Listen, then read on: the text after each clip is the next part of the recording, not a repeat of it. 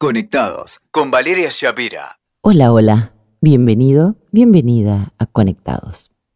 Hoy quiero hablarte de la reciprocidad.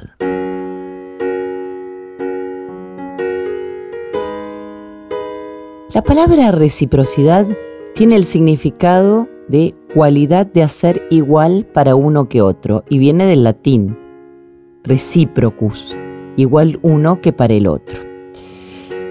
Yo no sé si se puede medir tanto todo, pero sí saber hasta dónde y hasta dónde no te duelen las tripas. Sí, quiero hablarte de reciprocidad, porque yo fui mendiga. Fui mendiga de respeto, de tiempo, de amor. Yo también fui mendiga. He pedido por favor que me quieran, que me valoren, que me miran. He pedido por favor que vengan, que se queden, que estén, que no se vayan. Yo también fui mendiga. Pedí limosna de compañía, de caricias. Yo también fui mendiga e hice un montón de cosas para ver si me elegían. No salió nunca bien. Siempre quedaba con la latita vacía, el agujero negro, la sensación de felpudo. Yo también fui mendiga y es muy doloroso. Pero, ¿sabes qué? Ya no me juzgo, como no juzgaría un mendigo. Al que pide una moneda en la calle yo lo miro con compasión. Trato de darle una moneda, de darle una mano y escucharlo. No conoce otra forma de vivir, no puede salir de eso. Las circunstancias lo llevaron y aunque le duela sigue allí. No puede salir de allí por las circunstancias, por su historia personal, por el alcoholismo, por lo que sea, por tantas cosas. Yo también fui mendiga, aprendí a mirarme con compasión, porque seguramente si mendigaba era porque no conocía mi merecimiento. Es muy doloroso ser mendigo, en la calle y en el amor. Estás sujeto a todo tipo de maltratos, a que no te miren, a que te miren con desprecio, estás sujeto a que te den las obras, estás sujeto al abuso, estás sujeto a la sorna. Y como mendigas, encima agradeces esa mierda que recibís y esperas las próximas migajas. Yo también fui mendiga. No me avergüenzo de ello, ¿eh? Para nada. Solo lamento el tiempo que perdí y el poco amor propio, producto de mis heridas. He hablado mucho de mis heridas en mis otros podcasts, puedes buscarlo. Hay heridas de abandono, de humillación, de rechazo. Hay muchas heridas que si no trabajamos nos convierten, por ejemplo, en mendigos. Heridas de infancia, heridas de la vida, falta de amor propio en mi caso, y eso que le puse garra al trabajo personal, ¿eh? Te lo cuento para que sepas que no estás solo, que no estás solo. Te lo cuento para que sepas que podés salir de ese estado de carencia, que sos valioso, que no tenés que mendigar. ¿Y qué tiene que ver esto con la reciprocidad? Que cuando uno es mendigo, piensa que una migaja es un montón. Y da un montón, da, da, da, da, y da para que lo quieran, para que lo miren, para que se queden, para que no se vayan, para que lo acaricien. Da Aplica el amor, aplica la amistad, aplica el laburo. Y nunca falta el pulpo que se aprovecha, no porque la gente sea necesariamente mala, aunque hay gente mala, por cierto. Está el que se aprovecha porque cuando a vos te sirven un buffet libre, comes. Comes, comes y comes. Total, te lo están regalando todo.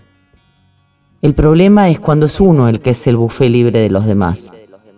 Ser mendigo duele mucho, Salirse de esos vínculos pobres también, sobre todo cuando amaste mucho, pero ¿quién es uno para juzgar al amor, no? Si como dice Cortázar, como si se pudiera elegir en el amor, como si no fuera un rayo que te parte los huesos y te deja estaqueado en el medio del patio.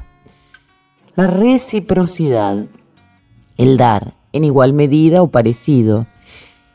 Hay una cuestión espiritual que tiene que ver con la reciprocidad. Uno no da para que le den a cambio, por lo menos Gracias a Dios yo no lo hago. Uno da para ayudar al otro, para tenderle una mano a quien necesita. Ahora también tenemos que aprender a detectar cuál es nuestro límite.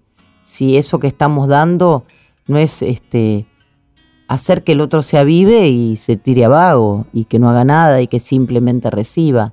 También hay que ver eh, si esa persona cuando la necesitamos es capaz de respondernos o no.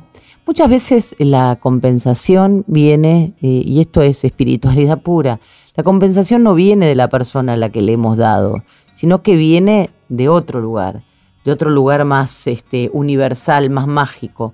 Muchas veces actuamos bien con alguien quien ni nos registra, pero bueno, nos sentimos bien por haber dado eso y luego de repente nos viene algo inesperado, un regalo, un fruto, un algo que viene de un lugar mágico, porque no tiene explicación. Y vos decís, ¿y esto por qué la vida me lo está regalando? Bueno, quizás porque tiene que ver con la divina compensación, con la ley de la divina compensación. El dar y el recibir tienen que estar compensados. Cuando estamos en una relación de pareja que funciona, una de sus características es que lo que yo le doy al otro, el otro lo recibe y lo agradece. Y lo que yo obtengo de la relación, es decir, lo que el otro me da, compensa lo que yo he dado. No porque sea lo mismo, ya que cada uno aporta cosas diferentes, sino porque es algo que yo quiero. Esto lo dice Joan Garriga, especialista de la Gestalt, un terapeuta excepcional, quien da consejos prácticos sobre el tema de la pareja, sobre todo en un libro maravilloso que se llama El buen amor en la pareja. Y lo traigo a colación porque no solo funciona para la pareja, sino que funciona para las amistades, funciona para los laburos, funciona para las situaciones diversas de la vida. Hace poquito escribí este texto que te quiero compartir. Y separé la palabra descansar en des guion cansar guion C. O sea que me descansé, dejé de cansarme. Y el texto dice, un día dije estoy cansada y puse punto final a muchas situaciones. Sentía cansancio en el alma, sentía cansancio en el cuerpo. Cansancio de sostener vínculos, cansancio de sostener vínculos unilateralmente, cansancio de hacer para que me quieran, cansancio de llevar adelante tareas solo para demostrar que podía, cansancio absoluto en mi cuerpo emocional y físico. El verbo cansar, ¿sabes de dónde viene? Proviene del griego y de la navegación. Doblar o desviar la trayectoria de la nave, quería decir en su origen. Interesante, ¿no? También tiene que ver con el lenguaje de los viajeros y significa desviarse del camino para hacer un descanso porque uno está agotado. Un día me agoté y dije estoy cansada. Y descansé y desvié el camino y desagoté situaciones. Sigue el viaje ahora con más energía. Busco gente que sea recíproca, no que me dé lo mismo que doy.